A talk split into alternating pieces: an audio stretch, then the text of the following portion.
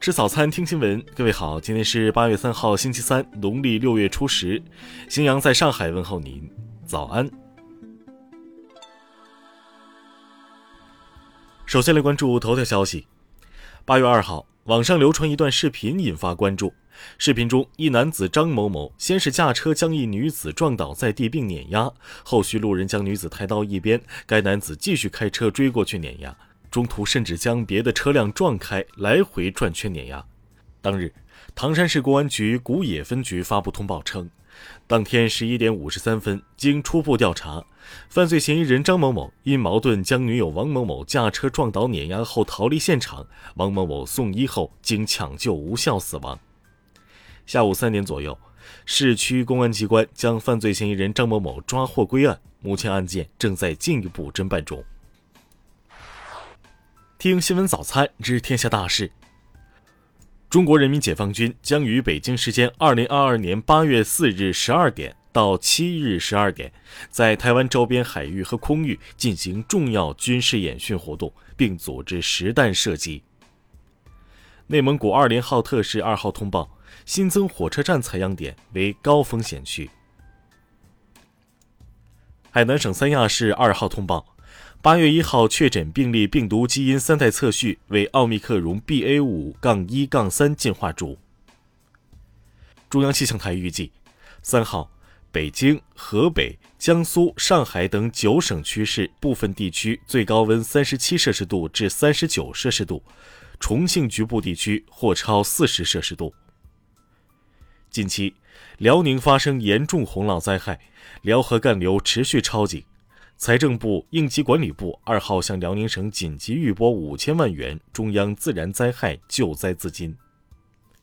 二号，基于家系遗传信息分析的世界首例，也是中国首例 PGT 杠 P 技术试管婴儿诞生。这个多位男性家族成员患有二型糖尿病的家系，终于迎来了一名健康的男婴。二号凌晨。湖北荆州监利市事业单位招聘一名笔试成绩三点一七分的考生，引发关注后，该岗位招聘计划被取消。监利市纪委回应称，涉事考生分数低是因为答题卡没有时间填完整。针对近期天津九山顶等多家景区发生安全事故，文旅部发布通知，要求各地旅游景区切实做好旅游景区暑期安全管理工作。下面来关注国际方面。北京时间二号晚间，美股三大指数全线低开，道指下跌百分之零点四二，纳指跌百分之零点六二，标普五百指数跌百分之零点四零。近日，韩国首尔弘毅大学附近接连发生驻韩美军酒后斗殴事件，韩国普通民众与警察都成为受害人。二号。印度已确认六例猴痘病例，其中四例来自喀拉拉邦，两例来自新德里。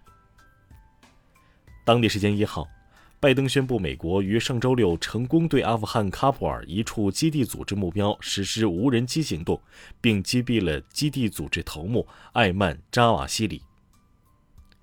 阿富汗军队与伊斯兰国武装分子一号晚间在阿北部巴尔赫省发生冲突，至少一名安全官员死亡。一名伊斯兰国武装分子被捕。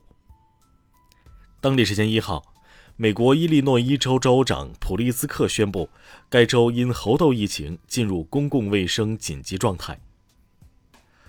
俄罗斯总统普京一号向在纽约举行的不扩散核武器条约第十次审议大会的与会者致贺信时表示，核战争打不赢也打不得。俄罗斯外交部发言人扎哈罗娃二号表示。